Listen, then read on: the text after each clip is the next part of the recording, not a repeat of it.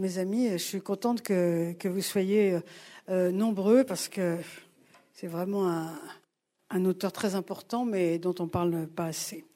Alors, euh, Martin Stéphane, c'est un jeune philosophe plein de talent et d'avenir. Je suis très heureuse qu'il soit venu ici euh, ce soir. Nous avons travaillé un peu ensemble puisque nous avons publié ensemble un, ouvrage sur, le, sur les, femmes et les pères. On peut dire ça comme ça. Euh, donc, il est philosophe, professeur de philosophie en, euh, en Cagne, dans l'est de, la France. Il a écrit un, très grand nombre de livres déjà. Alors, je, vous en cite deux seulement. Euh, puisque c'est lui qui m'a demandé de citer ces deux-là. D'abord, euh, un, texte qui s'appelle Vivre, croire et aimer chez Marabout, et puis un texte qui vient juste de sortir et qui euh, malheureusement se trouve être d'actualité, euh, mais qui a été écrit avant, euh, qui s'appelle Repère pour le martyr qui vient. Martyr au sens étymologique, mais dans tous les sens du terme, je suppose, chez Salvatore. Voilà, donc je lui, je lui laisse la parole. Merci beaucoup euh, Chantal et merci à chacune et chacun d'être là. Voilà, donc nous allons parler ce soir de, de Léon Chestov pendant, pendant une petite heure et après vous aurez le, loisir de me poser quelques questions. Parmi les, très rares références qui sont faites à Léon Chestov dans la presse européenne, on pourrait trouver tout de même un, un article récent sur les sources philosophiques du poutinisme. Euh, Chestov y est cité euh, au milieu euh, d'autres intellectuels russes du 19e ou du 20e siècle, en général des intellectuels slavophiles et anti-occidentalistes. Pourtant, il faudra un grand courage à celui qui voudrait récupérer Léon Chestov. Non pas qu'il soit impossible de récupérer Léon Chestov. notre écrivain a en lui, à mon avis, assez de richesse pour euh, offrir prise euh, à celui qui euh, veut s'en saisir et qui voudrait par là tirer la couverture à lui. Quelques petits exemples de cette richesse qui habite Léon Chestov. Juste de date d'ailleurs, il est né en, 1866 à Kiev et est mort le 20 novembre 1938 à Paris. Premier exemple de cette richesse, il est à la fois juif et nietzschéen. Et ce qu'il trouve chez Nietzsche c'est contre toute attente ce qu'il faut, pense-t-il, aux chrétiens pour comprendre qui est leur Dieu et mieux le servir. En cela, chrétien, Léon Chestov est pourtant, nouvelle tension, un contempteur de Rome, sans que pour autant d'ailleurs sa méfiance envers la prétention de l'Église de Rome à posséder la vérité fasse de lui, à la manière de Chestov, un orthodoxe, un Chestov passe en effet son temps, si vous le lisez, vous verrez, à citer comme alliés et en latin Tertullien, Saint-Pierre d'Amiens, Dunscott, Guillaume d'Occam ou Martin Luther. Quelque chose des tensions culturelles euh, qui traversent l'œuvre de Chestov peut être dit euh, par son mariage. Hein. loin de l'autorité écrasante de son père, Loin de l'entreprise familiale que ce même père charismatique voulait que son fils reprit, le juif Léon Chestov épouse à Rome une jeune orthodoxe. C'était en 1897. Alors sa liberté, à mon avis, tient à ce que Léon Chestov est avant tout philosophe. Euh, même si sa philosophie, il la nomme, nouveau paradoxe, une philosophie religieuse. Alors permettez-moi encore un dernier paradoxe. Euh, certes, Léon Chestov entendait échapper à, l'emprise juive de ses ascendances. Euh, il alla même jusqu'à changer de nom. Hein. son vrai nom, c'est euh, Lev Isaakovitch Schwarzmann. Mais en retour, c'est pour inviter les chrétiens à un exode salvateur qui les mènera d'Athènes, dont ils sont les esclaves, vers Jérusalem, où les attend le Dieu vivant. Donc dans cet entrecroisement, on pourrait dire d'allégeance, dans ce fourmillement de références, on pourra toujours trouver son compte. Hein. Aussi, comme je le disais, euh, il n'est pas impossible de récupérer Chestov. Notre auteur, à mon avis, pense toujours entre deux abîmes, entre deux abîmes funambules. Léon Chestov est donc contraint d'avancer toujours, et il est parfois aisé, sinon tentant, de l'abstraire du mouvement de sa pensée pour le faire côté, pour le faire tomber pardon, du côté qui, nous arrangerait le mieux.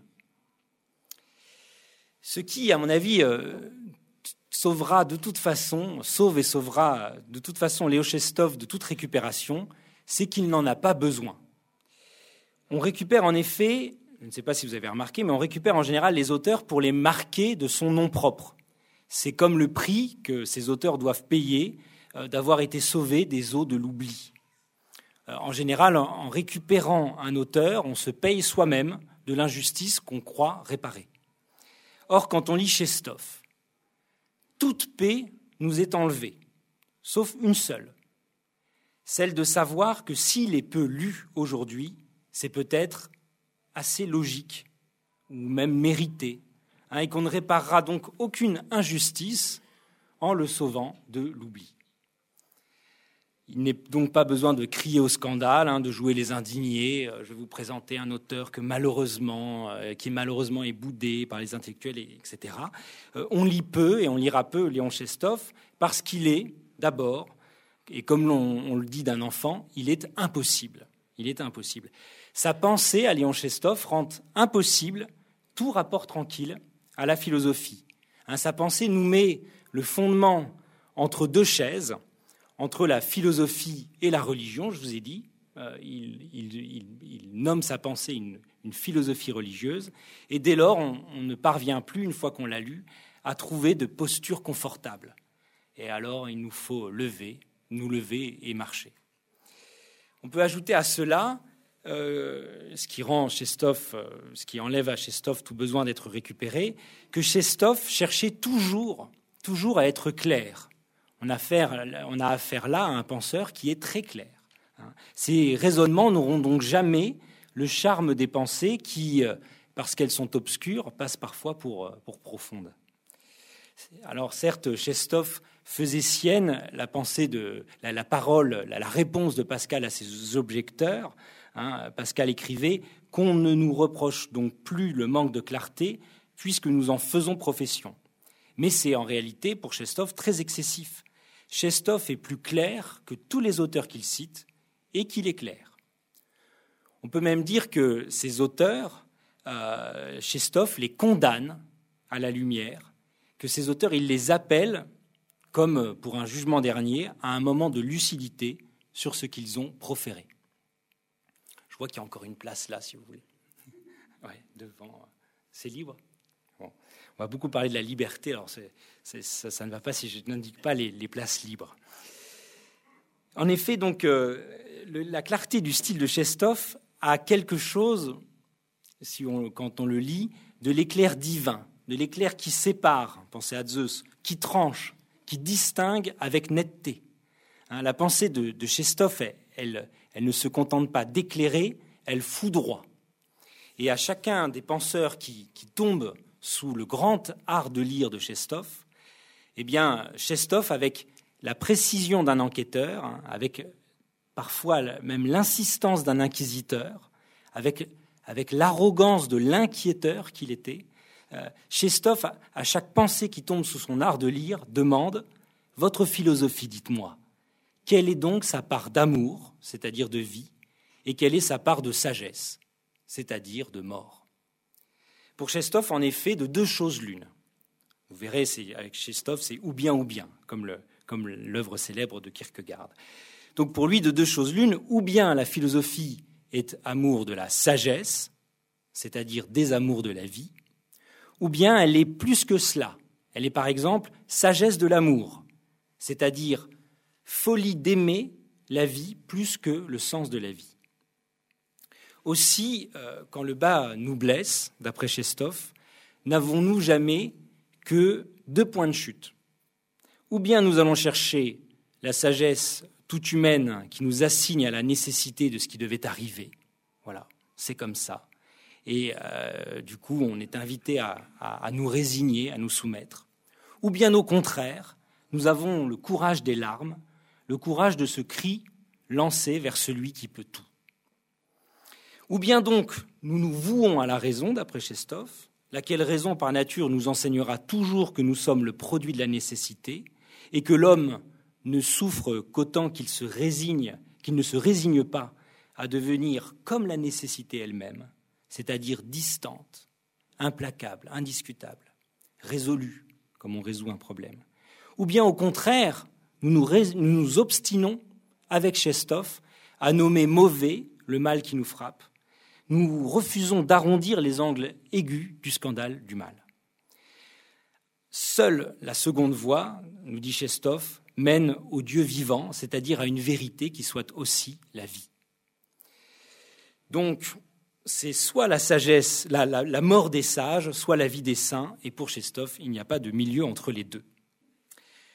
Aussi, euh, s'il me fallait faire pour vous un petit portrait de Chestov, ne serait-ce pas en égrénant des dates euh, Ce n'est pas en racontant, par exemple, son exil hors de Russie après la, prise de pouvoir par les bolcheviks. Euh, ce ne serait pas non plus en rappelant les temps forts de, ses pérégrinations européennes, par exemple ses rencontres avec Husserl ou Heidegger. S'il fallait faire un, portrait de, Chestov, euh, c'est, comme une fois je l'ai proposé à un magazine qui n'existe plus maintenant, j'avais proposé un portrait craché de Chestov. Et d'ailleurs, le magazine n'avait pas euh, compris, ils avaient publié un portrait caché. Bon, ils s'étaient dit, il y a une faute de frappe. Bon, c'est comme ça. effectivement, il faudrait faire un portrait euh, craché de Chestov. Parce que, bon, on ne sait pas si Chestov postillonnait, mais en tout cas, ses écrits le font pour lui. Avec Chestov, vous avez des pages qui crient, et elles crient parce que nous sommes sourds. Et en lisant Chestov, parfois même, nos yeux se plissent comme quand on nous hurle dessus. Et pourtant, on continue de le lire en fait, on consent à lire Chestov comme on consent euh, à l'invective de Léon Blois ou de Bernanos, c'est-à-dire qu'on sent que quelque chose en nous s'est endormi et qu'il faut réveiller, et qu'il faut crier pour le réveiller. Parce qu'il est sans doute plus difficile de réveiller quelqu'un qui dort que quelqu'un qui a été endormi et qui se croit éveillé. Partout, dans toutes les pages de Chestov, vous sentirez de l'urgence, de l'urgence. Euh, c'est que Chestov, en réalité, veut nous désensorceler. Euh, il n'est pas comme Pascal ou Kierkegaard un apologète. Il est pire que ça. Il écrit en exorciste. Alors la question, c'est bien sûr, mais qu'est-ce qui nous possède? Qu'est-ce qui nous a donc endormis? Chestov dira, ben, vous prenez euh, le livre, vous ouvrez les premières pages, c'est-à-dire la Genèse. L'homme a cru pouvoir obtenir son salut en croquant le fruit de l'arbre de la science. Or Dieu avait prévenu, nous dit Chestov, nous mourrons. Toute science, en effet, l'est de choses mortes. Toute connaissance sur l'homme, par exemple, enferme l'homme dans ce qu'il sait de lui et qu'il croit désormais indépassable. Savoir, pour Chestov, c'est et ce sera toujours, enfin pour Chestov et les autres, mettre au jour la nécessité dans les choses. Ce qui est nécessaire, c'est-à-dire ce qui ne peut pas ne pas être. Savoir, c'est démontrer que les choses ne peuvent être que ce qu'elles sont. Ainsi, l'historien, ou pire encore le philosophe de l'histoire, montre a posteriori que les choses ne pouvaient pas se passer autrement. Nécessité. le physicien énonce les lois de la nature, en dehors desquelles rien n'est possible. Et nous y croyons, et nous attendons de ce savoir la libération. La question de Chestov, c'est quelle place y a-t-il dans ce savoir pour la vie? Sa réponse, c'est aucune. Dieu a en effet dit, nous mourrons. Par exemple, il n'y a de connaissance que du général et du nécessaire. Il n'y a pas de connaissance de l'individu, de l'accidentel, du contingent, de l'événement. Saint Paul dit que le Christ est mort pour nos péchés une fois pour toutes. Or, une fois pour toutes, ce n'est qu'une fois. Pas assez pour en faire une loi, c'est-à-dire un cas généralisable. Cela est donc pour l'œil scientifique nul et non avenu, et le savoir interdit la foi.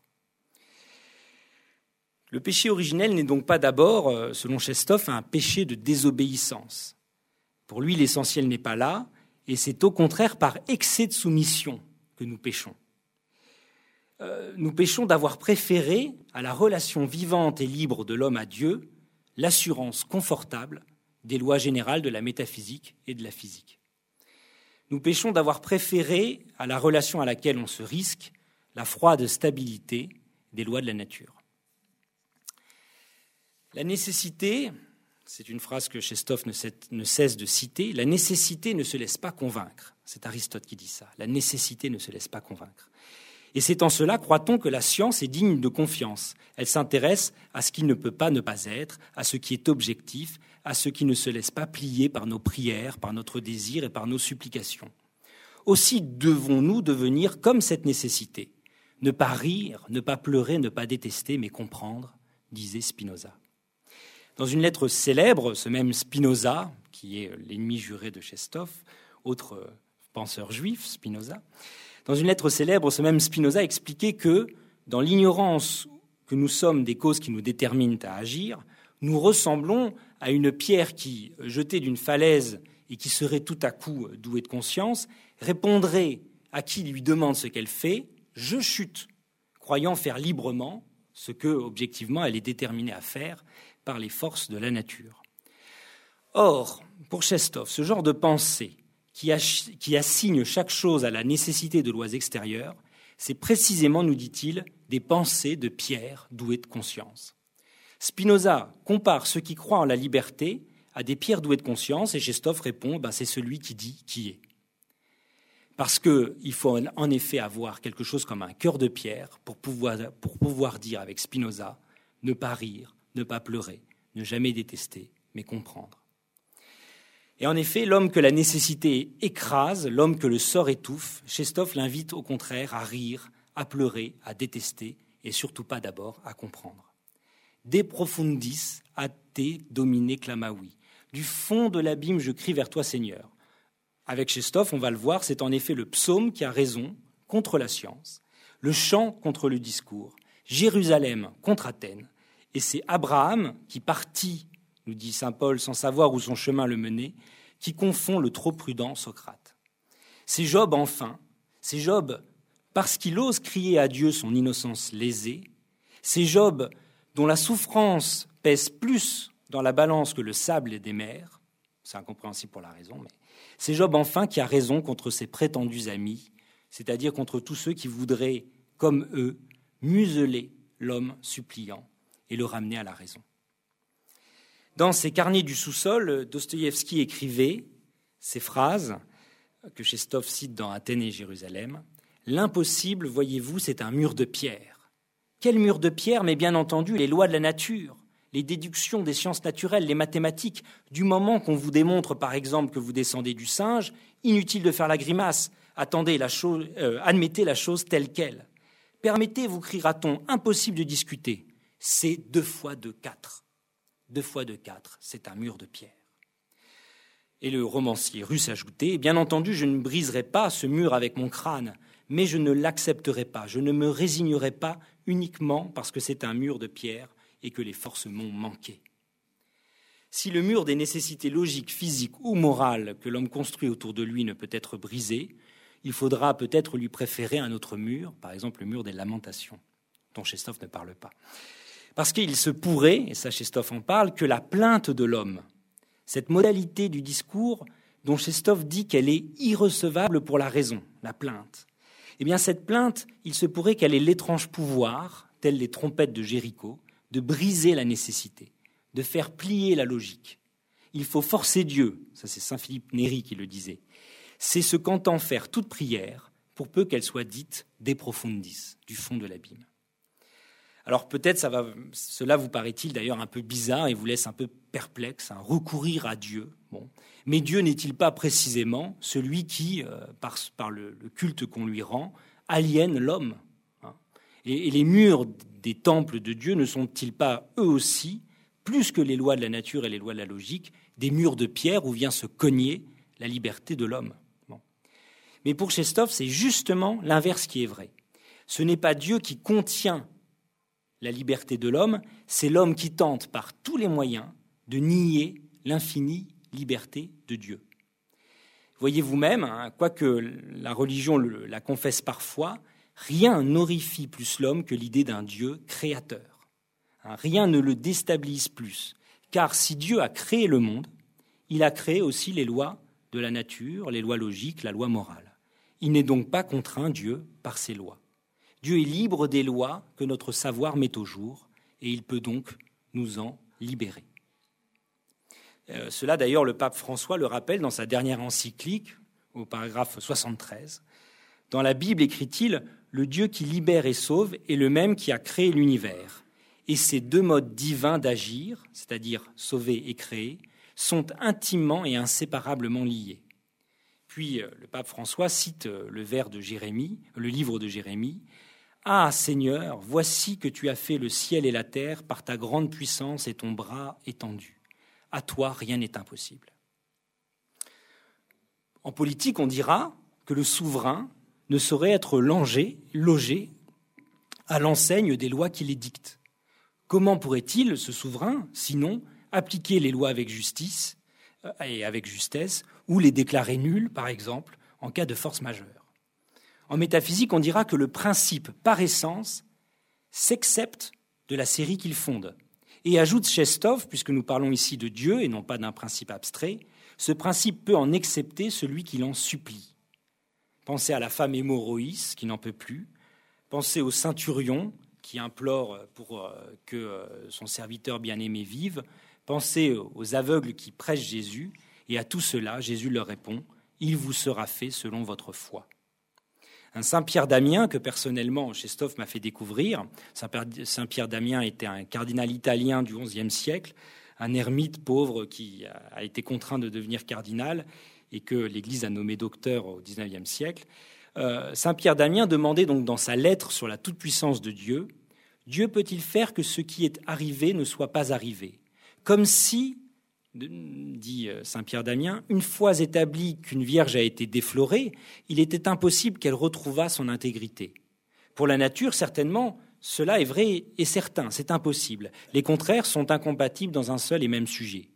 Mais cette impossibilité, qu'on a raison d'affirmer quand on la rapporte aux limitations de la nature, qu'on se garde bien de l'attribuer à la majesté divine. Car celui qui a donné naissance à la nature lui enlève facilement, quand il le veut, sa nécessité. Alors il y a dans la vie de Chestov une, anecdote euh, surprenante, euh, un événement, et, donc d'une part une anecdote surprenante et d'autre part un événement invisible. Anecdote surprenante. En 1878, à l'âge de 12 ans, le, petit Lev est kidnappé et retenu en otage par un groupuscule anarchiste. Le gouvernement ayant interdit que soit versée aucune rançon aux ravisseurs, le jeune garçon est libéré six mois plus tard. En 1896, Léon Chestov fait une grave dépression. Des profondeurs de l'abîme, il a sans doute crié vers Dieu. Il est alors enlevé une seconde fois dans sa vie, une seconde fois il est ravi, et toujours par un anarchiste dont on ignore si souvent qu'il l'est. Je veux parler bien sûr de Dieu lui-même. Et c'est ce Dieu au-dessus de la nécessité que les philosophes, d'Aristote à Husserl, en, passant par saint Thomas d'Aquin et Hegel, s'efforcent de soumettre aux lois inflexibles de la logique. Il s'agit en effet pour la philosophie bien souvent de contraindre l'infinie liberté de Dieu. C'est un effort titanesque, c'est même un effort satanique, dira Chestov, puisque mettre Dieu sous des lois impersonnelles, par exemple les lois de la, logique, c'est faire que nous n'ayons plus de rapport à Dieu qu'impersonnel.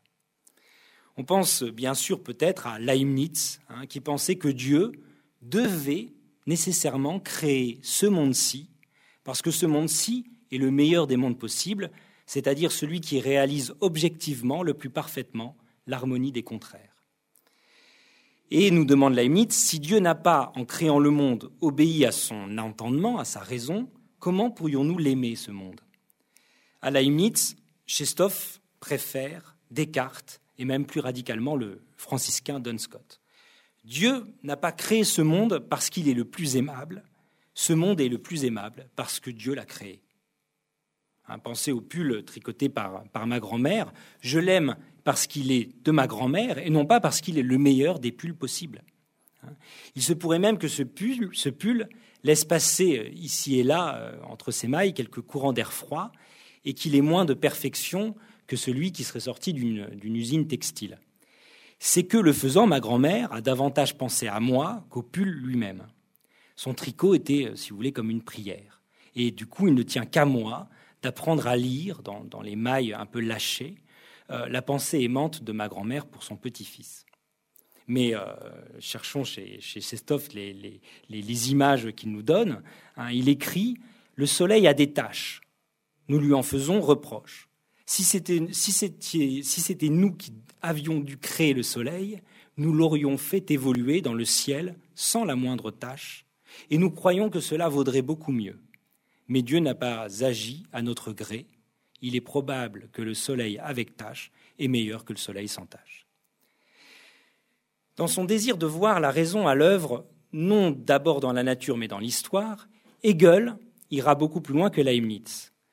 Proche en cela de ceux qu'on nommera les existentialistes, Hegel avait entrepris, dans son système si génial, de donner une place à ce qui est contingent, à ce qui est particulier, à ce qui est arbitraire, à ce qui semble si contraire à la raison. Avec son idée de négativité, Hegel a pu établir la nécessité rationnelle de la contingence. Il fallait, nous dit Hegel, que l'être nécessaire, c'est-à-dire Dieu, euh, qui est une cause suffisante de soi.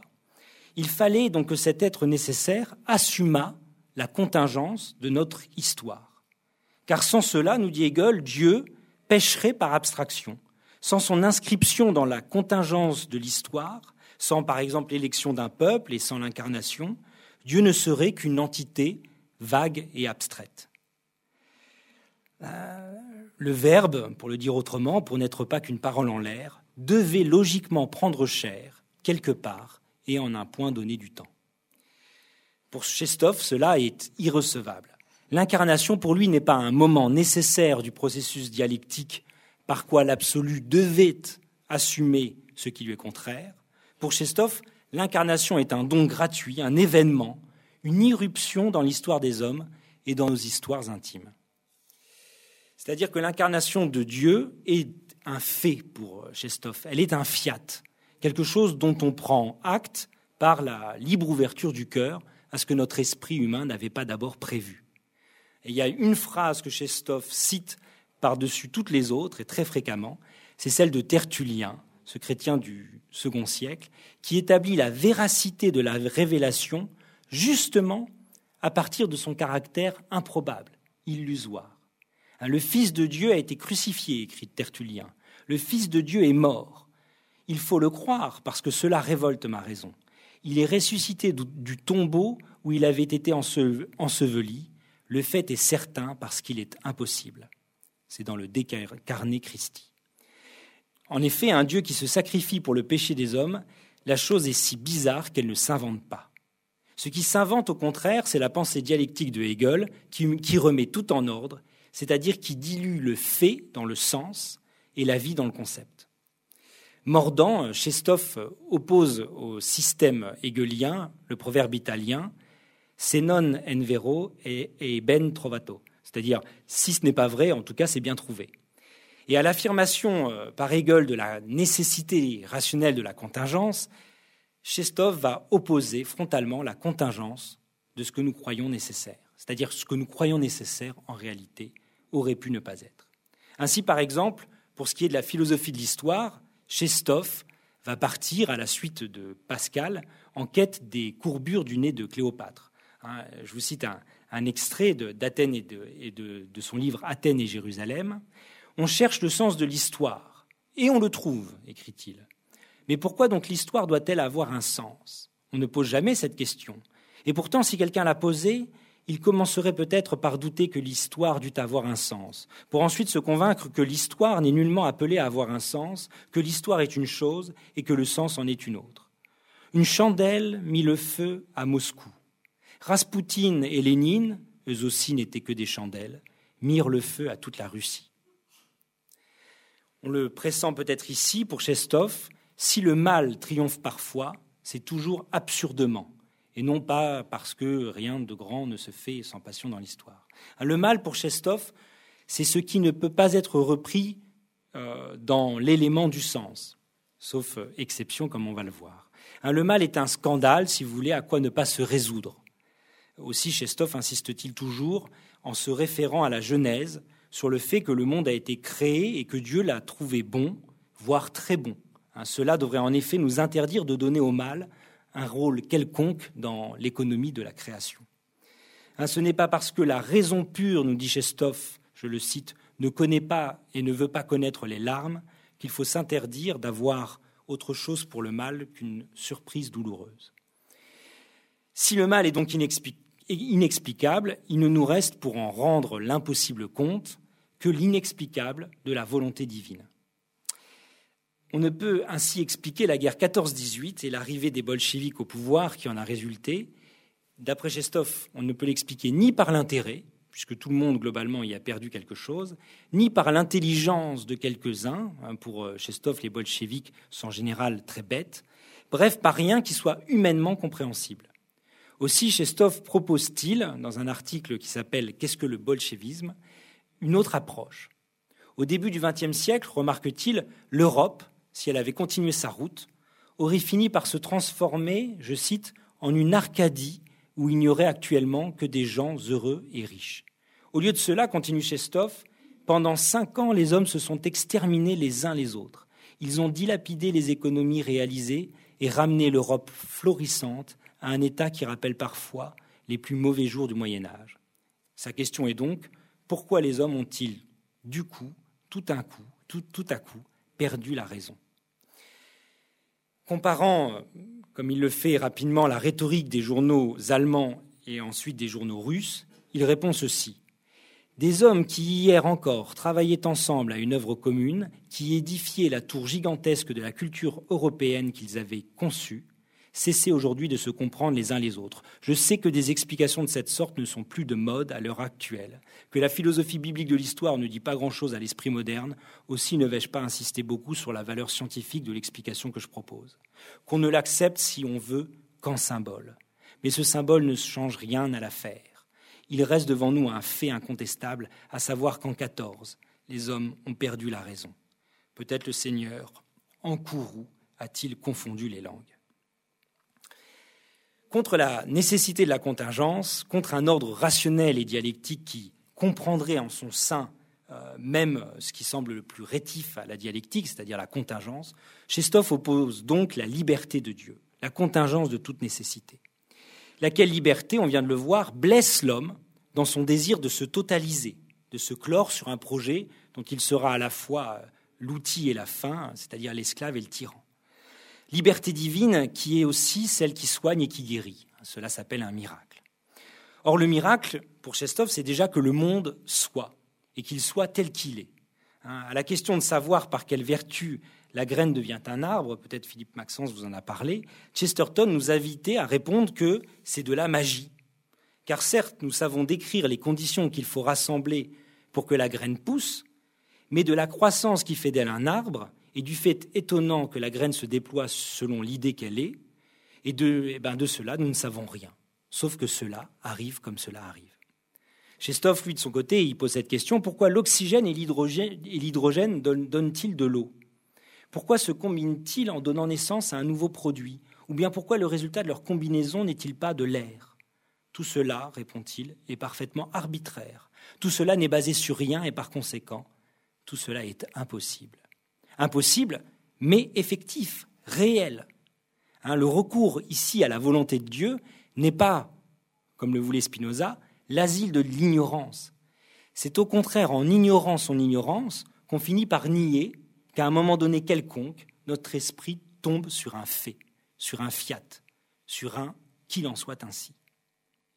Enfin, le miracle, euh, c'est-à-dire la contingence de la nécessité, c'est sur un autre plan, celui du pardon, c'est-à-dire la possibilité offerte de faire que ce qui a été ne soit plus, ou soit du moins l'occasion de quelque chose de plus grand, de quelque chose qui soit tout autre. Hein, le pardon, c'est la possibilité ouverte de déployer autrement la tournure des choses, d'inventer le passé à partir du présent, en jetant dès aujourd'hui un regard neuf sur ce qui a été. Hein, le pardon, celui qu'on demande ou celui qu'on donne, est humainement impossible, rationnellement incompréhensible et injuste. Le pardon est un existentiel. Il est ce qui, n'étant pas possible, arrive pourtant parfois. Mais pour toucher cela, pour entrevoir la vérité de tout cela, pour connaître l'urgence de ces miracles qui tout à coup éclairent notre ciel, il faut en avoir un jour ressenti le besoin. Aussi, on pourrait classer Chestov parmi les penseurs que moi j'appellerais euh, des penseurs in extremis. Hein. Aux confins de notre humanité, il y a une zone, cette zone in extremis, où les voies de la vie et celles de la mort se distinguent nettement, où le bien n'est pas une valeur propre à chacun et Dieu une option métaphysique privée, mais une nourriture dont on a faim. Il existe une zone in extremis où le mot ou les mots ne peuvent plus se payer d'eux-mêmes. Et Chestov insiste là-dessus, c'est dès profondis qu'on sait tout cela. Je ne sais pas que rien n'est impossible à Dieu tant que ma vie se meut dans le seul possible humain. C'est pourquoi, d'après Chestov, il fallut à Dostoïevski euh, aller au bagne pour rencontrer Dieu et comprendre que les idées humanitaristes de sa jeunesse n'étaient que le bavardage d'un bourgeois. Hein, dans Les Frères Karamazov, il fait dire à Mitya Comment est-ce que je vivrai sous terre sans Dieu? Le bagnard ne peut se passer de Dieu. Et à la fin de Crime et Châtiment, Raskolnikov avoue son crime à Sonia, dans une scène où celle-ci, d'ailleurs, refuse toutes les explications psychologiques ou sociologiques avancées comme des excuses par Raskolnikov. Là encore, hein, pour Chestov, le mal qu'on fait n'est pas quelque chose à expliquer, c'est pas quelque chose qu'on peut expliquer, mais c'est quelque chose et peut-être même quelqu'un à combattre. C'est un existentiel aussi, le mal. Le mal n'est pas un problème à régler ou à résoudre, hein, comme le veulent les marxistes. Ce n'est pas une maladie à soigner, comme le veut le psychologisme. Le mal est un mystère qu'il faut endurer, c'est-à-dire un combat dans lequel entrer. Or, après son terrible aveu, Raskolnikov demande à Sonia de lui lire un évangile. Et il choisit l'évangile de la résurrection de Lazare. Pourquoi ce choix demande Chestov. Dans la philosophie de la tragédie, il rappelle que Tolstoï avait, à la même époque, publié un recueil des évangiles expurgés des miracles de Jésus, ne gardant que ce qui était soluble dans l'esprit éclairé de ses contemporains, à savoir ben, vous imaginez, il y avait le sermon sur la montagne dans, l'évangile selon Tolstoï, la parabole du pharisien et du publicain, bref, tout ce qui nous invite à la solidarité et à la morale humanitaire. Or, Dostoïevski, après ayant rencontré le Dieu vivant, a précisément, nous dit Chestov, choisi un passage où Jésus est non pas un maître à penser, non pas une invitation à être gentil, mais celui qui connaît la détresse de l'homme et qui sauve l'homme de cette détresse. L'évangile du miracle de la résurrection de Lazare, c'est, nous dit Chestov, l'évangile, je le cite, non encore adapté et corrigé selon la science moderne et Tolstoï. On pourrait dire aujourd'hui l'évangile non soluble dans la morale laïque. C'est un récit qui pose un fait, le miracle d'un retour à la vie, au lieu de proposer une thèse générale sur l'existence humaine. C'est l'évangile de ceux qui sont en danger de mort, qui sont déjà morts et qui ont besoin de plus que d'un grand discours qui ont besoin d'un Dieu qui pleure et d'un Dieu qu'on implore, d'un Dieu qui souffre et d'un Dieu qui sauve. Hein, pour Chestov, comme on le voit par là, il ne s'agit surtout pas de sauver Dieu, comme euh, le font plus ou moins tous les systèmes philosophiques en, innocentant la source de l'être du mal qui la pollue. Pour Chestov, il ne s'agit pas de sauver Dieu, de faire une théodicée, il s'agit finalement de se laisser sauver par lui. Alors l'homme qui ne vit pas in extremis, hein, l'homme qui ignore ce que Chestov appelle, en référence là encore à Dostoïevski, le sous-sol, bah, cet homme-là ne comprend pas ce besoin d'être sauvé. Ça lui paraît un peu ridicule. Euh, au contraire, à l'homme souterrain, euh, ce sont les mots abstraits euh, qui sont d'une terrible violence. La métaphysique aristotélicienne pose, par exemple, comme principe de toute chose, comme origine, non pas un Dieu personnel, mais une cause première qui elle-même n'a pas de cause. Autrement dit, selon le mot d'Aristote, un premier moteur immobile. Chestov, lui, fait remarquer ceci dans Le pouvoir des clés. Le premier moteur immobile d'Aristote, ce premier moteur qu'Aristote appelle Dieu, n'est nullement digne de s'appeler Dieu. Ou plus exactement, le premier moteur est juste le contraire de Dieu. Si bien que s'il est le premier principe, il faut dire franchement que Dieu n'existe pas. Car quel que soit l'abîme où l'homme se trouve précipité, quelle que soit l'horreur et le désespoir où il sombre, jamais il n'implorera le premier moteur, quand bien même il serait évident pour lui que ce moteur a toujours été et existera éternellement. Hein, Chestov, on pourrait dire, est, le penseur du principe de raison insuffisante. Hein, il est un lieu pour Chestov où les discours de la raison ne suffisent plus. Et s'ils suffisent, comme à Boès par exemple, qui trouve en attendant son martyr en prison, une consolation dans la seule philosophie, si les, discours de la raison suffisent, eh bien c'est que tout chrétien qu'on est, on s'est toutefois perdu en chemin. Chestov est donc l'apologète d'un Dieu qui ne saurait être que personnel, qui se, relève, qui se révèle librement comme le Dieu d'Abraham, d'Isaac et de Jacob. Un Chestov est par, la suite donc un penseur de ce qu'on appelle l'exéité, euh, c'est-à-dire un, penseur de la singularité, un penseur du nom propre, de l'unicité de chaque homme et du bonheur d'exister davantage que n'existe l'idée abstraite d'homme. Et euh, sans doute que la litanie des saints, où s'égrènent les noms de ceux qui ont répondu en personne à l'appel personnel de Dieu, remplissait chez Stoff de plus de joie que l'énoncé des principes abstraits de l'international communiste et même des droits de l'homme. C'est donc dans l'impossible que Dieu devient nécessaire. Et c'est pourquoi Chestov tenait à occuper cette place-là.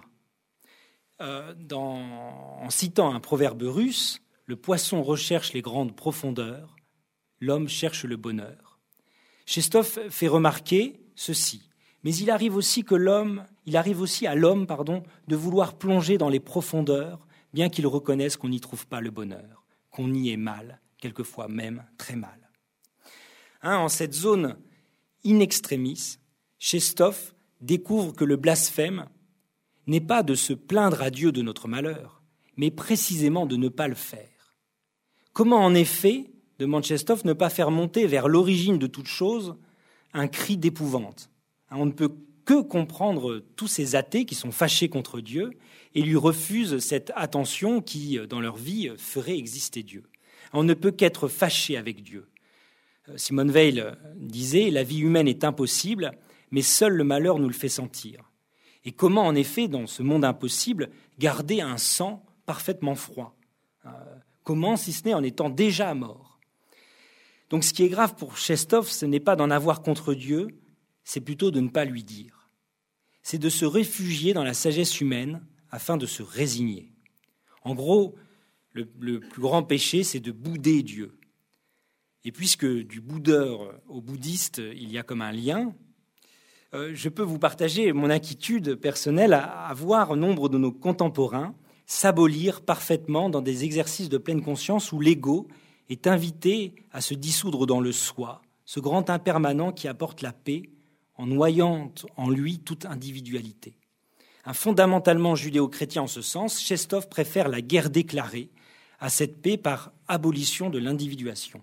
Hein, il préfère Job qui engueule Dieu euh, à ceux qui le boudent. Schopenhauer, euh, qui était d'ailleurs l'introducteur du bouddhisme en Europe, ne voyait, lui, qu'un salut pour l'homme, qu'un salut pour l'empêcher de souffrir. Puisque toute souffrance vient de ce qu'on se prend au jeu de cette vie, il faudrait apprendre, Schopenhauer dit, à ne plus désirer. Il faudrait, à la suite de Socrate buvant la ciguë, à la suite d'Aristote affirmant que la nécessité ne se laisse pas convaincre, à la longue suite aussi des stoïciens, des épicuriens, de Spinoza, etc., il faudrait ne rien désirer que la nécessité. Désirer la nécessité. Oui, mais dans la nécessité, dans ce qui ne peut pas ne pas être, il y a, remarque Chestov, il y a déjà le désir. Hein, aussi tombe-t-on dans un cercle, c'est-à-dire une impossibilité, désir de la nécessité, dites-vous, mais moi je vous réponds, oui, mais nécessité du désir. Ainsi, s'il est une chose et une seule à quoi il faudra se résoudre dans la vie, d'après Chestov, c'est qu'on ne se résoudra jamais à rien. Hein, il faut se résigner à, ce seul fait. L'homme n'est pas fait pour se résigner. L'homme n'est pas fait pour la résignation. Euh, Chestov aimait beaucoup une page de, des notes du souterrain ou des carnets du sous-sol de, de Dostoïevski, euh, cette page où, euh, la, voix, la voix souterraine dit combien l'homme, à chaque fois qu'on voudra le rendre heureux, eh bien, jouera à tous ceux qui veulent le rendre heureux ce qu'il appelle un tour de cochon. Hein, il ira jusqu'à risquer ses gâteaux et souhaiter délibérément le plus néfaste non-sens, écrit euh, Dostoïevski, l'absurdité la plus anti-économique, rien que pour mêler à tant de sagesse positive son funeste élément fantastique. Hein, il y a un irréductible pour Chestov de la liberté humaine, et l'homme préférera toujours sa liberté à son bonheur. Alors on le voit, désir de la nécessité, mais nécessité du désir nécessité de la contingence, mais Chestov répond contingence de la nécessité. Euh, Chestov refuse toute synthèse. Euh, il tient au mystère, il tient au trou de maille dans nos pulls. Et euh, ce qu'il écrit de Pascal vaut aussi pour lui. Il écrit ceci Toute tentative faite pour simplifier la vie lui sembler blasphématoire. Hein, cela vaut de même d'ailleurs pour toutes les pensées qui voient dans la, dans la contradiction endurée et non résolue la preuve qu'on est bel et bien dans la vie, dans le réel, et non pas dans la pensée seulement. Ainsi, pour Chestov, au lieu de rendre raison de ce qui est, à n'importe quel prix, il faut que la raison se rende à ce qui est. Hein, comme on se rend en un lieu, ce qui suppose un déplacement, un changement de perspective, comme l'on se rend aussi à l'ennemi, parce qu'il est plus fort que nous. Et euh, à ce niveau-là, il y a une réelle stratégie philosophique de Chestov qu'il emprunte au moine franciscain Guillaume d'Occam. Guillaume d'Occam écrivait ceci Le fait que Dieu assuma la nature humaine est un article de foi, car aucune contradiction n'est impliquée par le fait que Dieu assume la nature de l'âne. Il pourrait pourrait assumer, à raison égale, la pierre ou le bois. Façon de dire, chez Guillaume de Cam, c'est par révélation et selon la seule liberté de Dieu que nous croyons que ce petit enfant était notre sauveur. Une façon de mettre la raison en contradiction avec elle-même, comme Chestov ne cesse de le faire dans ses écrits, euh, avec Platon, avec les stoïciens, comme on va le voir, avec Spinoza, et aussi lors de dîners partagés avec Husserl. Chestov, je vous l'ai dit, inquisiteur, enquêteur, inquiéteur. Hein. il empêche euh, que le discours se ferme sur lui-même. Hein. il est pour euh, le planificateur, ce tour de cochon dont je vous parlais, hein, où il est pour la mathématique, le nombre irrationnel qui blesse la raison et qui va l'ouvrir du coup à plus qu'elle. Alors Chestov combat sur deux fronts. À celui qui se soumet à la nécessité, à l'ordre des choses, Chestov rappelle que rien n'est impossible à Dieu. Chestov ouvre le possible. En ce sens, on pourrait dire que l'impossible de l'homme est quand même toujours le possible de Dieu. Mais, autre front, à celui qui croit que tout est possible à l'homme, au sens faible où l'homme pourra euh, parfaire cette création et s'y trouver parfaitement bien, euh, à l'aise et confortable dans ses certitudes, eh bien, Chestov affirme que Dieu enverra toujours l'impossible. Hein, Dieu a confondu les langues. Euh, Dieu a séparé les sexes. Dieu a placé dans les mathématiques la racine carrée de deux. Hein, Dieu nous voue à la finitude de notre savoir. Dieu nous voue au langage qui nous sépare. Dieu nous vit à la finitude, nous voue à la finitude de la vie elle-même. C'est-à-dire que c'est comme si Dieu mettait son pied divin dans la porte pour que l'homme ne se referme pas sur lui-même. Le possible de Dieu, donc sa toute-puissance, c'est l'impossible pour l'homme, afin que l'homme s'ouvre sur plus que lui-même. Alors la question qu'on va se poser dans un dernier temps est celle-ci. Que faire une fois reconnu à la fois la toute-puissance aimante de Dieu et d'autre part l'impossibilité d'être parfaitement chez soi sur Terre, c'est-à-dire l'impossibilité où nous sommes de faire un monde à notre petite mesure raisonnable. Comment donc que faire Que faire une fois qu'on a reconnu à la fois la toute-puissance de Dieu et l'impossibilité d'être dans ce monde parfaitement chez soi? Réponse de Chestov, en ce cas, il faut chanter. Je vais vous lire une des pages de Chestov, une de celles que je trouve les plus belles. C'est dans le, pouvoir des clés, vous trouverez ça dans, les belles éditions euh, du bruit du temps, à la page 190. On nous dit, écrit Chestov, la vérité est une limite qu'il est impossible de dépasser. Dans l'Antiquité, on était persuadé que l'entrée du royaume des ombres était interdite aux vivants. Mais la douleur infinie d'Orphée et son chant admirable vainquirent l'invincible Hadès et conduisirent Orphée auprès d'Eurydice. Lorsqu'Orphée se mit à chanter, dit le poète qui rapporte le mythe antique, tout s'immobilisa dans les enfers. Tantale cessa de poursuivre l'eau qui lui, échappait. La diction s'arrêta. Les Danaïdes oublièrent leurs tonneaux sans fond, et Sisyphe lui-même s'assit sur sa pierre. Grâce, à son grand amour et à son inspiration, Orphée réussit à vaincre les lois de l'enfer. Tout comme Sainte Thérèse, certainement, il s'imaginait qu'il était le plus malheureux des hommes, que lui seul était malheureux, et qu'en général, il n'existait rien d'autre au monde que son Eurydice et son amour. Il se trompait évidemment. Anaximandre l'aurait vu clairement et Aristote aurait pu le démontrer avec une évidence qui n'aurait rien laissé à désirer. Mais les dieux en décidèrent tout autrement.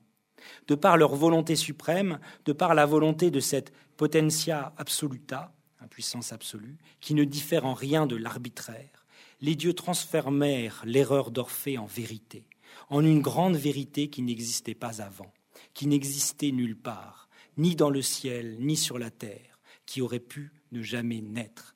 Les vérités ont aussi un commencement. Lever la tête, donc, prendre son souffle et chanter à Dieu sa douleur. Alors on le voit, cela suppose une grande confiance. Plus, précisément, cela suppose, comme Job, de passer de la confiance qu'on a en un ordre du monde prétendument stable et bien posé, à la confiance qu'on fait. Passage de la confiance qu'on a à celle qu'on fait. À cette confiance qu'on fait, c'est-à-dire à celle qui nous suspend à la promesse d'un autre, la promesse de Dieu, celle qui nous tient en plein dans la relation à l'autre. Le contraire précisément de, la confiance qu'on fait, c'est le savoir. Le savoir indexe ce qui sera à ce qui s'est passé. Le savoir projette la nécessité du passé sur l'inconnu de l'avenir. Et c'est là, selon Chestov, le péché d'Orphée ou de la femme de Lot dans l'Ancien Testament. C'est d'avoir regardé en arrière que Orphée a perdu Eurydice et que la femme de Lot a été pétrifiée. Avoir la foi, au contraire, c'est avancer sans savoir où le chemin nous mène, mais avec cette certitude.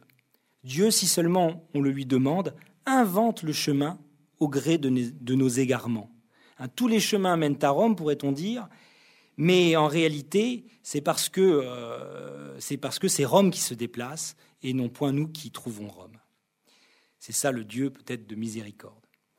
Il est vrai qu'on a quelques scrupules à nous adresser à Dieu comme euh, Jésus euh, y invite, hein, c'est-à-dire à temps et contre-temps, avec l'aplomb de celui qui frappe à la porte en pleine nuit, de sorte à excéder son hôte et à obtenir de lui le pain qu'il désire. Hein, on craint sans doute de tomber par là dans, de l'anthropomorphisme. Or, euh, loin que parler à Dieu soit de l'anthropomorphisme, il faudrait plutôt dire que c'est par théomorphisme que l'homme parle. Euh, car voyez ce que fait l'homme quand il euh, fait de l'anthropomorphisme. Hein. il fait euh, un monde qui ne parle pas, un monde à sa mesure, un monde sourd et silencieux, un, monde où l'on confie les personnes âgées à des robots de compagnie. Une fois en effet interdit le Dieu qui peut tout, toute confiance une fois perdue, l'homme passe finalement son temps à mettre le monde aux normes européennes de sécurité. Crois qu'il y a quelque chose de très vrai que croque Welbeck dans son livre Soumission, quand Welbeck, à la suite, enfin quand François, le, héros du, héros anti-héros du livre, euh, va à Ligugé pour, euh, comme Huysmans peut-être, s'y convertir, et qu'il ne, parvient pas à se recueillir parce qu'il y a ce détecteur incendie. Du coup, euh, est-ce qu'il, s'il fume, est-ce qu'il va le déclencher, etc. Finalement, il n'arrive même pas à dormir, c'est-à-dire à être en confiance parce que il y a ce, symbole de tout un peuple qui, ayant perdu la foi, euh, tente de sécuriser absolument son espace. Et qui, du coup, n'a plus d'enfants dans ce monde où on ne peut pas faire confiance, etc. Alors, cette confiance, nous dit Chestov, on peut la faire ou non. Hein. pour Chestov, la foi requiert nécessairement notre libre choix. Mieux, ou peut-être pire, la foi est le choix premier et primordial celui qui va déterminer la façon dont nous nous posons dans le monde. Euh, par rapport à la phrase de Jésus, il, te sera fait selon ta foi, Chestov écrit ceci, Si tu crois que tu es de Dieu, eh bien tu es de Dieu. Mais si tu admets que tu viens du singe, eh bien tu viens du singe. Le juste, en effet, vit de la foi il est évident que la raison seule dirigera tout son arsenal contre l'audacieux qui oserait affirmer que parmi les hommes, les uns descendent d'Adam, créé par Dieu, et les autres du singe, venu naturellement au monde, et que personne n'a créé, et que cela ne dépend que de leur foi. En effet, nous avons ce choix, d'après Chestov, de révoquer librement la liberté des enfants de Dieu. Et euh, d'ailleurs, quoi qu'ils le disent, c'est aussi librement que le sage obéit à la nécessité raisonnable. Hein, c'est librement et non pas parce que l'évidence euh, l'y contraint. Je vous lis une seconde page de Chestov que je trouve très bien vue et vous allez voir ce que c'est que Chestov philosophe. Euh, c'est page 119 du pouvoir des clés. À l'exemple de tous les philosophes, Épictète s'efforce de démontrer que toujours, en toutes circonstances, l'homme peut conserver l'équilibre de son âme. Un malheur t'est arrivé Ton père est mort, tu pleures, tu te désespères, et il n'y a, semble-t-il, pas de remède au monde capable de rendre la paix du cœur Mais ce n'est qu'une apparence, répond Épictète. En réalité, le remède existe, essaye de réfléchir. Qu'aurais-tu dit si ça avait été le père de ton voisin qui fut mort? Tu aurais dit que cet événement est tout naturel. Tout homme doit mourir, telle est la loi de la nature. Pourquoi donc t'aimes-tu et te désespères-tu de la mort de ton père? Réfléchis un peu et tu comprendras que la mort de ton père est un événement aussi naturel, aussi juste que la mort des autres hommes, et que par conséquent, tu n'as aucun motif de te lamenter aujourd'hui quand ton père est disparu, plus qu'hier quand tu avais encore ton père. À première vue, écrit Chestov, ce raisonnement est impeccable. Par malheur, on peut le renverser. On peut dire Mon voisin a perdu son père, et cela me laisse indifférent. Mais est-ce juste? S'il s'était agi de mon père, j'aurais été au désespoir. Pourquoi donc la mort d'un étranger ne produit-elle pas sur moi la même impression pénible? C'est une erreur. Il me faut me lamenter sur la mort du premier venu comme je me lamente lorsque je perds un de mes proches. Comparez ces deux raisonnements, conclut Chestov. Lequel est le plus rigoureux? Lequel est le plus logique? Ils sont tous les deux excellents, c'est clair. Et si Épictète a donné la préférence au premier, ce n'est pas qu'il était plus raisonnable, mais parce qu'il le menait plus sûrement plus rapidement au but suprême de la philosophie stoïcienne, à l'ataraxia, c'est-à-dire l'indifférence complète de l'homme vis-à-vis des circonstances extérieures. Vous voyez, il y a en réalité un choix. Il y a un choix, euh, et d'après Chestov, le choix est quelque chose d'irréductible. Et en cela, d'ailleurs, il est en effet un existentialiste. Hein, dans, son très, beau texte euh, sur Pascal, il rappelle que c'est le choix de la méthode avec Pascal qui détermine en général la vérité qu'on veut trouver. Et euh, il, tend un piège à Hegel qui, euh, Hegel croyait, si vous voulez, détruire le scepticisme en, en, invitant les sceptiques à aller au bout de leur méfiance et à se méfier de leur méfiance envers la raison. Mais cela, Notchestov revient à avouer que nous ne nous donnons à la raison qu'en tant que nous croyons en elle. Bref, que la raison ne s'indique pas elle-même comme étant la voie la plus sage, qu'il y faut d'abord notre choix personnel. Hein, on veut donner raison sans voir que la raison elle-même fut donnée et que donc elle n'est pas la source, la, source de son propre, euh, de son propre être. J'irrite les gens, disait Chestov dans Athènes et Jérusalem, parce que je répète toujours la même chose. Mais en fait, s'il répète toujours la même chose, c'est pour nous sauver de la pire des répétitions, celle où nous enfermerait les vérités nécessaires de la raison. Quelques pages plus loin, toujours dans Athènes et Jérusalem, Chestov devine quelle pensée était celle du vieux Tchékov. Et il écrit encore Tu sens que les hommes t'entendent mal, qu'il faudrait élever la voix, qu'il faudrait crier, mais crier te répugne. Alors tu te mets à parler de plus en plus bas, et bientôt tu pourras te taire complètement. Ce qui est beau, c'est qu'il écrit ça euh, juste quelques mois avant de mourir, et nous sommes en 1938. Alors pour conclure, euh, permettez-moi euh, de revenir un instant sur l'alternative où nous met la pensée de Chestov, ou bien, ou bien. C'est soit Athènes, soit Jérusalem. C'est là un thème à la fois éternel et d'actualité. si, comme le confiait récemment un ami, l'encyclique du pape que j'ai cité avait selon lui un tour plus athénien que juif, hein, liant chaque chose les unes aux autres au sein du cosmos, n'insistant pas tant que cela sur les trous euh, dans les mailles d'un univers qui, euh, pour euh, beau qu'il soit, n'est pas, du point de vue du juif errant, notre ultime patrie. Hein. Quelque chose d'athénien là-dedans. La position de Chestov, son choix si tranché pour Jérusalem contre Athènes, le place à l'antipode de deux penseurs, juifs eux aussi, mais qui ont fait le choix d'Athènes, à savoir Spinoza et Simone Weil. Il n'est pas de pire ennemi pour Chestov que la pensée de Spinoza. Tout en elle dit avec Aristote que la nécessité ne se laisse pas convaincre. Spinoza aurait, sans le savoir consciemment peut-être, du moins peut-être en le subissant par son excommunication hors de, la communauté juive, euh, Spinoza aurait donc choisi Athènes contre Jérusalem le choix est plus conscient chez Simone Veil. Pour elle, tous les trésors de l'Ancien Testament ne viennent pas d'Israël, mais sont des emprunts aux Égyptiens et aux Mésopotamiens. Et le Nouveau Testament, pour Simone Veil, est plus proche de l'Iliade et de Platon que de l'Exode.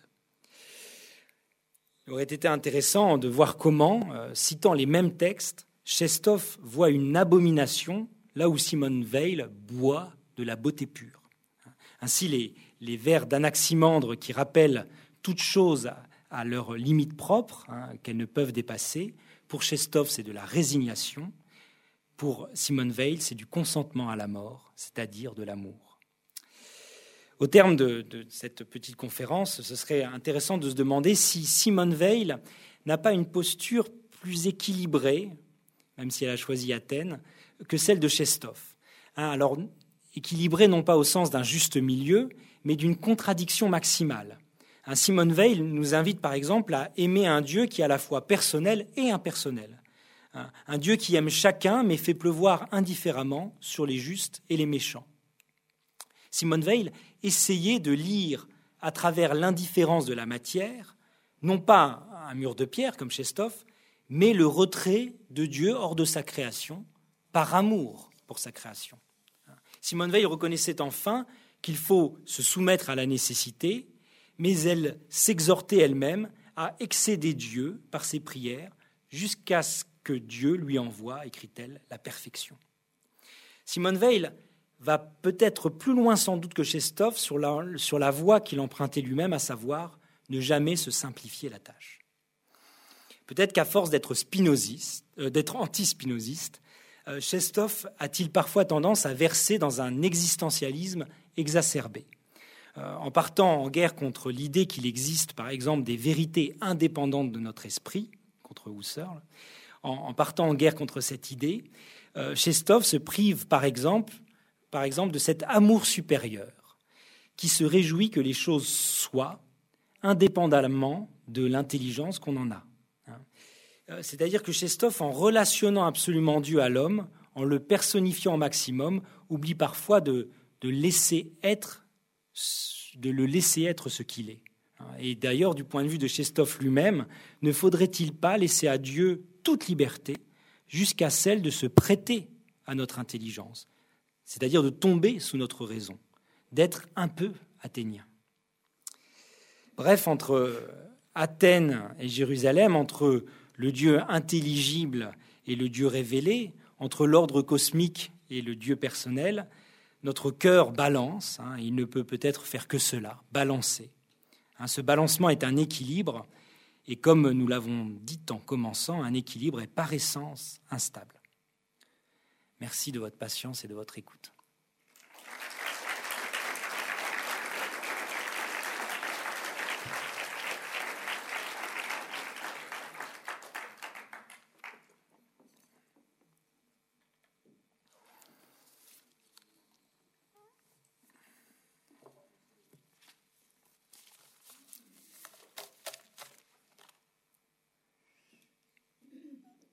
Très bien. j'espère n'avoir pas été trop clair pour que vous ayez quand même quelques questions ou quelques remarques.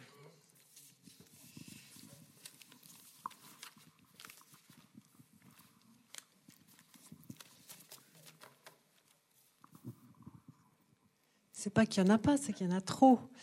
Euh, ça, quand même, on a l'impression avec Chestov que quelquefois on est au bord de l'arbitraire, non? Hmm. Oui, on est, on est, euh, on est tout à fait. Euh, alors peut-être même pas au bord, peut-être les deux pieds dedans, les deux pieds dans l'arbitraire. Euh, soit on explique ça par une volonté polémique de Chestov. Hein, de toute façon, prendre c'est, Thomas Bernard qui disait ça. Il dit on me reproche toujours d'exagérer, mais de toute façon, si on prend la parole, c'est pour exagérer un peu, sinon on la prendrait pas.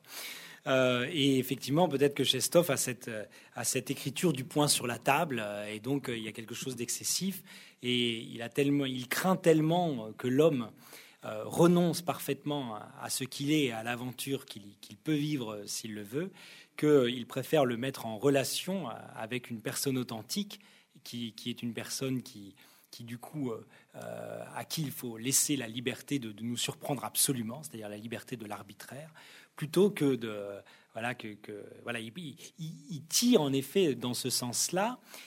Et, euh, d'ailleurs, tout à l'heure, en, venant ici, en prenant le métro, je me disais que euh, chez Chestov, et c'est là que peut-être on voit qu'il est passé longuement par Nietzsche, euh, il y a quelque chose qui, qui appuie davantage sur le, la, souveraineté de Dieu plus que sur, sur l'amour de Dieu. Il y a quelque chose comme ça. C'est le, Dieu absolument souverain et non pas le Dieu absolument aimant. C'est en ce sens-là que même si il, ne cesse d'être dans la culture chrétienne et qu'au fond, comme je vous l'ai dit, il s'adresse aux chrétiens pour qu'ils réalisent cet exode d'Athènes à Jérusalem. C'est en ce sens-là que, en effet, il, il insiste beaucoup sur l'arbitraire de Dieu. Et d'ailleurs, c'est peut-être en ce sens-là aussi qu'il ne supporte pas l'intellectualisme, d'accord? Alors que, comme je disais rapidement à la fin, il y a une beauté. Euh, Simone Veil, elle disait, l'intelligence est la seule faculté euh, parfaitement humble parce que c'est une faculté qui s'efface à mesure qu'elle s'exerce. C'est-à-dire que quand vous concevez qu'un résultat est comme il est et que c'est ce résultat qu'il fallait trouver, eh bien, vous vous absentez devant non pas votre résultat, mais devant le résultat. Et au fond, qu'est-ce qu'aimer si ce n'est se réjouir de l'existence d'un autre Et donc, euh, qu'est-ce qu'aimer si ce n'est euh, enfin, il y a peut-être un rapport entre connaissance et amour. Et en effet, Chestov euh, va tellement loin dans son, dans, dans, dans, dans son refus, dans cette volonté de d'exorciser la fascination que nous avons pour le savoir, que peut-être qu'il peut désarimer sa pensée d'une pensée de l'amour, tout en citant pourtant majoritairement des, philosophes chrétiens.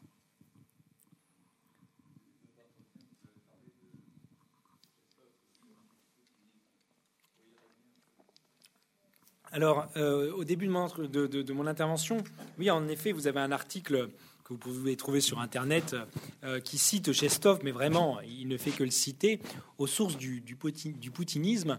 Euh, l'article est à charge contre Vladimir Poutine et, tente de dénoncer, si vous voulez, le, vernis philosophique dont Vladimir Poutine entourait son action. Bon, euh, eh bien, euh, effectivement, en tout cas, ce qu'on remarque, moi, je crois que c'est surtout le fait d'un balancement de l'histoire, c'est que tous les penseurs qui étaient interdits euh, sous le régime soviétique ont maintenant excellente presse en Russie, et que, en effet, en France, on redécouvre un peu Chestov. Hein, on, on l'a découvert évidemment par Camus, évidemment aussi par George Steiner. Euh, par Jan Kelevich, par Filonenko, mais c'est quand même vraiment pas grand-chose. Et puis c'est pas les livres les plus lus de Jan Kelevich ou de Filonenko. Euh, mais euh, mais en Russie, il est vrai qu'il y a il y a comme une redécouverte de tous ces penseurs-là qu'on dit être les penseurs slavophiles ou anti-occidentalistes. là encore, comme je le disais, c'est un peu difficile de récupérer Chestov. Est-ce qu'il est parfaitement occidentaliste? Il est euh, voilà, à partir de 1917, il ne fait plus que quelques séjours en Russie et, euh, il est perpétuellement en, train de batailler, certes, mais en rapport toutefois avec la philosophie européenne. Et, euh, voilà, et, donc il a vis-à-vis de ses racines des, relations assez complexes. Et donc rappeler Chestov pour, pour dire ça fait partie des racines russes, c'est quand même un peu complexe. de la même façon que vous trouvez une conférence sur Internet mince, son nom va m'échapper, par un rabbin qui dit euh, voilà, c'est le penseur juif par excellence. C'est aussi vraiment très, très, très problématique euh, de, dire que c'est le penseur juif par excellence, que voilà, il insiste beaucoup sur, sur son anticatholicisme. Mais globalement, euh, c'est voilà, Chestov, par exemple, d'ailleurs, le rabbin en question le fait remarquer, Daniel Epstein, je crois. Chestov. ne, ne, alors cite allègrement en grec, en latin, d'ailleurs le, bruit du temps euh, traduit tout, et fort heureusement. Euh, donc cite allègrement, même en allemand. Euh, on voit que c'était un esprit très cultivé, il avait le don des langues. Il n'y a pas un mot d'hébreu dans, toute sa... Alors qu'il le savait, son père était un, intellectuel, un libre penseur, et qui, qui maniait aussi, qui avait aussi le don des langues. Et, mais Chestov rejette ça, rejette ça. Et donc, globalement, il cite des latins en latin. Vous, avez dit qu'il euh, était aussi nietzschien. Mais donc, euh, je pense même, il me semble, mais peut-être je me trompe, qu'il préférait Nietzsche à Dostoïevski. Mais qu'est-ce qu'il faisait donc avec, euh, avec euh, l'athéisme de Nietzsche? Et donc, en fait, de toute façon, on n'a pas l'impression que l'athéisme est un problème pour lui. Par exemple, pour Dostoïevski, c'était vraiment une terrible lutte, et donc pas du tout. Et ça, c'est étrange pour quelqu'un qui n'a pas tellement de Dieu, que ce problème moderne ne jouait pas pour lui. Vous avez tout à fait raison. alors, euh, l'athéisme n'est peut-être pas un problème pour lui parce que l'athéisme pourrait avoir cet avantage, un, d'être fâché contre Dieu, si vraiment on n'est pas athée parce qu'on on trouve que c'est une hypothèse dont on peut se passer. Euh, euh, il, peut y avoir chez l'athée une sorte d'intranquillité. En plus, l'athée, finalement, si vous voulez, s'il allait jusqu'au bout de lui-même, s'il était athée jusqu'au bout, finalement, il, euh, il, remarquerait que, euh, comme le dit Chestov, comme le dit aussi à sa façon Simone Veil, si l'on va au bout de l'athéisme, en fait, on remarque qu'on est athée parce que euh, on estime que, que Dieu se soucie pas assez de nous, que Dieu est absent de notre, de notre vie. or, qu'est-ce que c'est qu'un saint si ce n'est celui qui prête à Dieu d'exister, même quand Dieu est absent? C'est-à-dire que finalement, le saint, c'est celui qui a traversé l'athéisme, qui a été plus loin que l'athéisme, mais qui y est passé. C'est-à-dire, c'est celui qui dit que ça n'est pas parce que hein, c'est pas de l'amour possessif. Tu m'as pas écrit un texto depuis dix minutes. Est-ce que tu m'aimes plus C'est pas ça. C'est au fond, quand bien même euh, tu serais absent de ma vie, ça ne veut pas dire que tu n'existes pas.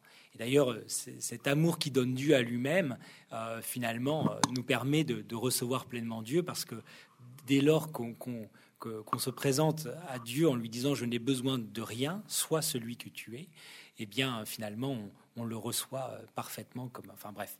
Euh, donc finalement l'athéisme pour lui il y a une posture qui n'est pas une imposture intellectuelle et il y a quelque chose comme une porte ouverte qui ne résout pas le problème. En tout cas un certain athéisme euh, que, que Chestov aime bien par exemple chez Nietzsche et qui ne lui pose pas problème. Après, il y a une évolution dans la pensée de Chestov dont je n'ai pas parlé. D'abord, il écrit une philosophie de la tragédie, où il est euh, un livre très très bizarre, très très mal fichu que je vous ai un peu cité, où il part d'abord de Dostoïevski, puis de Nietzsche, et effectivement, il, préfère euh, Nietzsche à Dostoïevski, qui a été plus loin que Dostoïevski, et il est là-dedans. Et puis après, il se passe quelque chose, il se passe quelque chose parce que finalement, il va parler d'une philosophie de la religion. C'est-à-dire que il se peut que Chestov ait d'abord été un philosophe tragique, c'est-à-dire qui dit que rien n'a de sens, mais il faut euh, miser sur le sens quand même. Euh, il, rien n'a de sens, mais il faut aimer la vie et peut-être l'aimer d'autant plus qu'elle est insensée. D'accord? Il, y a un premier mouvement comme ça. Et puis après, quand même, Chestov ne, cesse de vouloir élucider, en parlant d'ailleurs des saintes écritures, en mettant un S majuscule et, un E majuscule. Enfin, il ne cesse de, vouloir élucider euh, cette chose étrange euh, qui, est, ben, qui est même le Christ d'ailleurs, qui est même le Christ. Euh, hein, voilà, le, Fils de l'homme qui meurt pour nos péchés. le fait est certain parce qu'il est absurde d'accord, parce que ça ne s'invente pas. Et donc, effectivement, chez Stoff, et, c'est, euh, si vous voulez, alors, euh, est-ce que du coup l'athéisme moderne ne l'embêterait pas? Euh, En tout cas, c'est sûr qu'il se bat contre le déisme. C'est sûr qu'il se battrait de nos jours, j'en ai fait euh, quelques allusions, contre euh, ce, bouddhisme euh, à l'occidental qui entend, je vous dis ça parce que j'étais traumatisé il y a deux semaines, j'étais à un colloque où, voilà, où chaque conférence commençait par, le fait que l'ego devait se dissoudre, etc. C'est sûr que Chestov, il n'est pas de cela. Lui, il veut, qu'on crie. Il a un côté peut-être euh, plus rock and roll, mais il veut qu'on crie. Il veut que euh, est même parfois épuisant à le lire. Mais, mais, mais sauf qu'il y a des, analyses, il y a un débat intellectuel très fort avec Husserl. Il y a, il y a quelque chose qui se passe d'éminemment philosophique. Hein. C'est un philosophe. Mais, euh, mais, mais voilà, il, il est. Et c'est ce qui est beau d'ailleurs, c'est que c'est un penseur de, de de la singularité de l'individu, de l'individu qui ne doit pas se laisser dire qu'il n'est rien, que l'existence est une illusion et qu'on ne souffre qu'autant qu'on s'y prend. Non, non, j'existe, je suis. Et il a gardé ça chez Nietzsche. Au fond, il, vaut mieux un, vaut mieux pour lui euh, Nietzsche euh, qu'un chrétien ascétique euh, qui apprendrait à, voilà à ne plus souffrir parce que tel serait l'ordre des choses. Voilà. Au fond, le, stoïcien euh, que, sur lequel le monde passe comme la goutte d'eau sur le plumage du canard, c'est-à-dire sans l'atteindre, ça, il ne supporte pas. Le visage impassible du, sage, il ne supporte pas.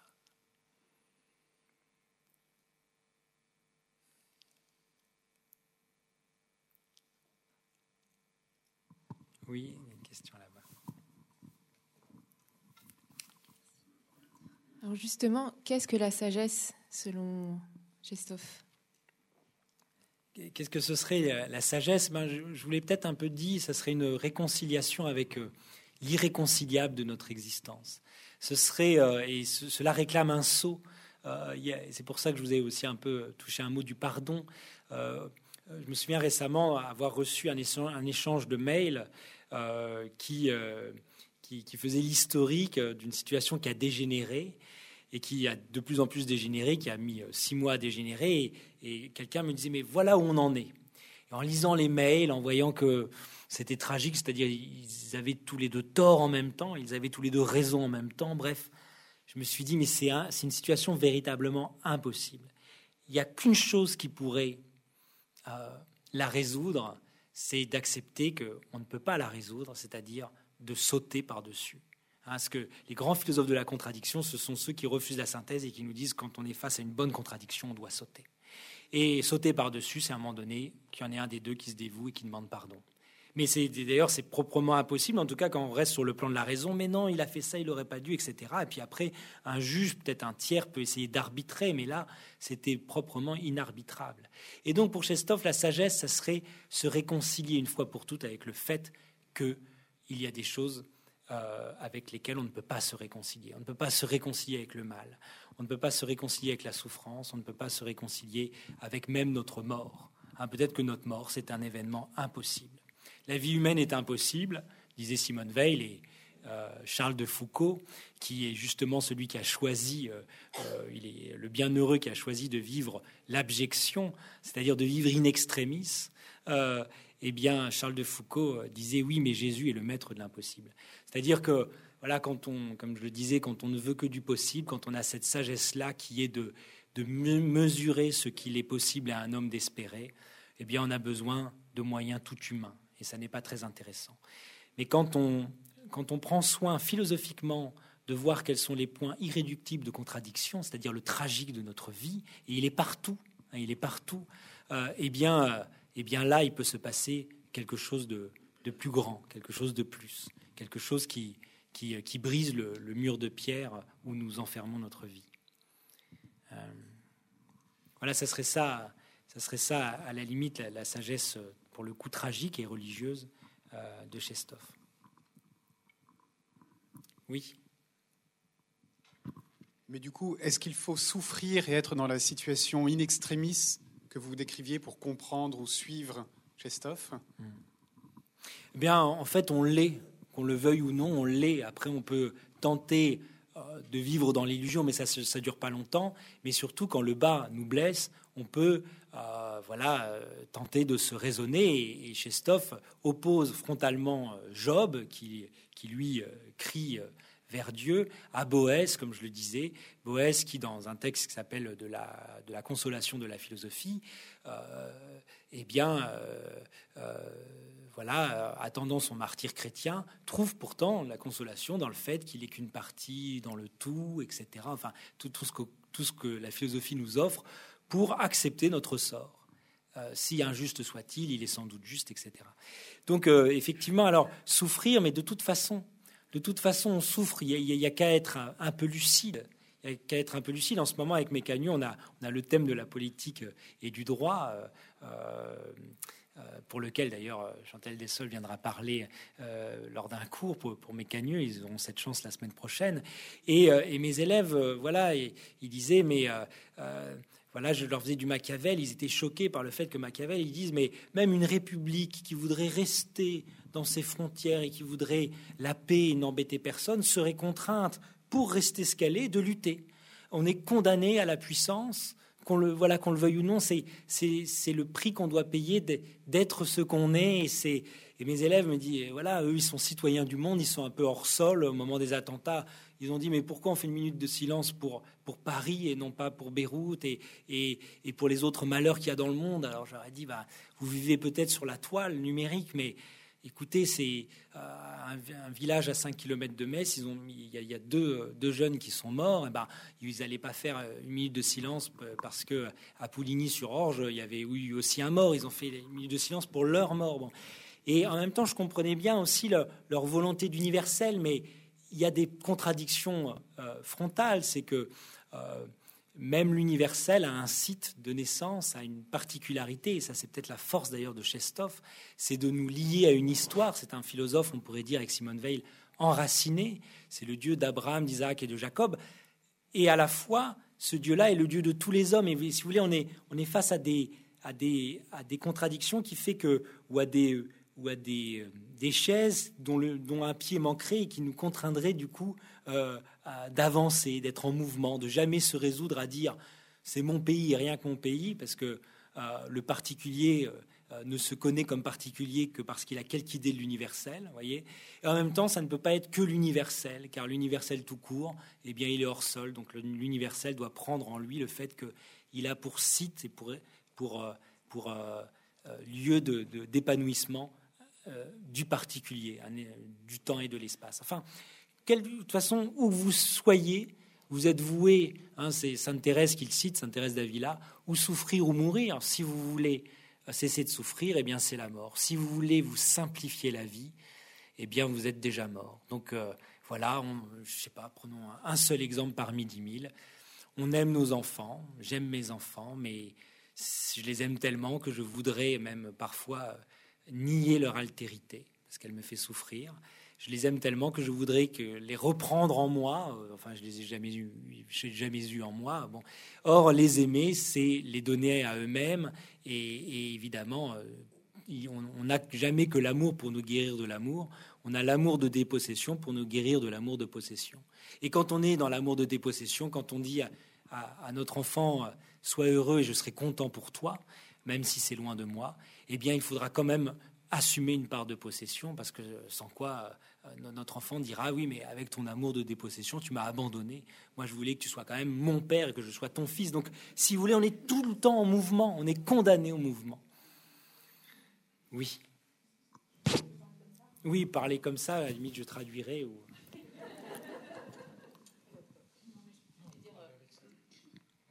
Merci. je vais dire quelque chose de simple, il me semble. Euh, quoi j'ai pensé quand vous avez décrit euh, son lien avec Nietzsche. Hein. C'était lumineux, comment vous les, avez unis tous les deux.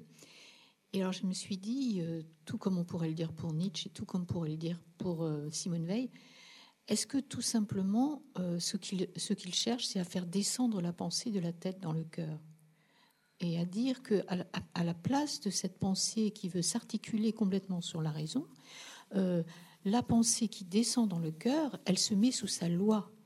Et, c'est l'amour qui dit qu'est-ce qu'on fait dans telle et telle situation? Et c'est une sorte de compréhension, mais une compréhension qui est descendue là. Oui, oui, c'est-à-dire il y a effectivement euh, une intelligence du cœur. Hein. Souvenez-vous, euh, le roi Salomon, hein, à qui Dieu, dit Demande-moi ce que tu veux que je te donne. Euh, et le roi Salomon répond Un cœur intelligent. Il y a eu des belles pages d'Anna Arendt, entre autres, euh, sur ce cœur intelligent. Un cœur qui écoute. Et le cœur qui se tient à l'écoute, c'est celui qui permettra à Salomon, il faut imaginer à l'époque, euh, lui qui est roi, homme, euh, chef d'armée, de se mettre à la place de la mère à qui il a été, à qui il serait enlevé un enfant et de, de pouvoir identifier quelle, était la mère de cet enfant. Donc effectivement, un cœur qui écoute, un cœur. J'aime bien cette idée aussi que dans l'écoute, l'écoute c'est un art de ne plus savoir. Quand j'écoute quelqu'un, je suis suspendu, comme peut-être vous actuellement, à, sa parole, c'est-à-dire j'accepte de ne plus savoir ce que l'autre va me dire pour recevoir ce qu'il va me dire. Donc s'il y a un savoir-faire de l'écoute, c'est déjà c'est un, savoir ne plus faire, pour que la parole de l'autre advienne, et c'est un ne plus savoir euh, pour faire. C'est ne plus savoir, c'est se laisser dire ce qui était inattendu. Et donc, effectivement, cette intelligence du cœur, oui, je, pense que Chestov veut faire descendre de, la tête dans, le cœur, on pourrait dire ça comme ça. ça m'évoque d'autres choses, mais c'est vrai que, par exemple, et c'est peut-être en, ça qu'il se reconnaît aussi beaucoup dans, Martin Luther. Martin Luther qui disait que la raison était à une houreux, une, chienne, une salope qui, allait, qui mangeait à tous les râteliers. Et en effet, euh, parfois je dis, ça à mes élèves, je leur dis, bon, euh, si jamais vous êtes à la cantine, une table de 6, mais il n'y a plus que 5 de notes, ce qui a précédé, c'était immangeable, bon, qu'est-ce que vous allez faire? Eh bien, d'abord, évidemment, c'est le singe qui va réagir, bon, le ventre, bon, parce qu'il y a ça en nous.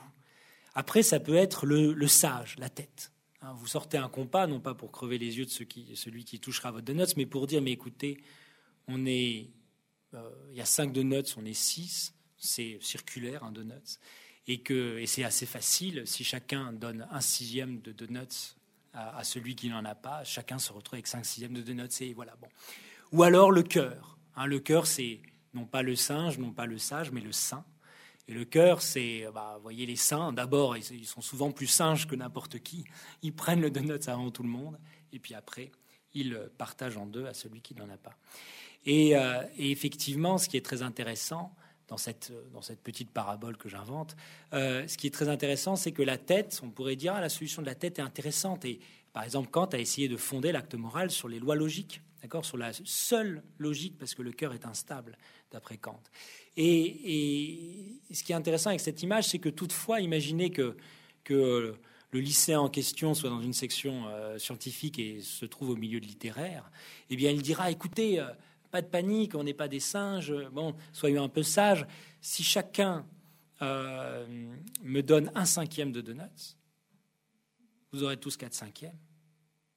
Et moi, j'aurai, bon, 5 cinquièmes, ça fait que 1 par rapport à 4 cinquièmes, c'est rien. Mais bon, mais ça marche. tout le monde, oui, bon, d'accord, il a raison. Vous voyez, la tête peut se soumettre au ventre. La tête peut se soumettre au ventre. La raison peut manger euh, au râtelier. De...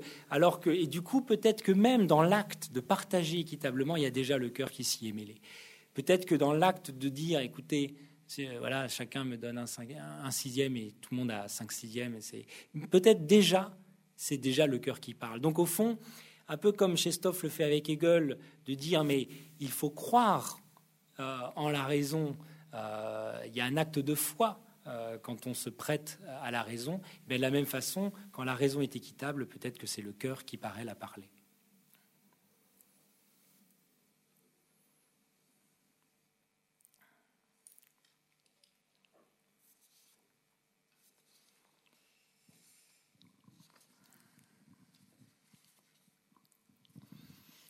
Je crois qu'il n'y a plus de questions là. Merci beaucoup, merci beaucoup Martin. Merci à vous.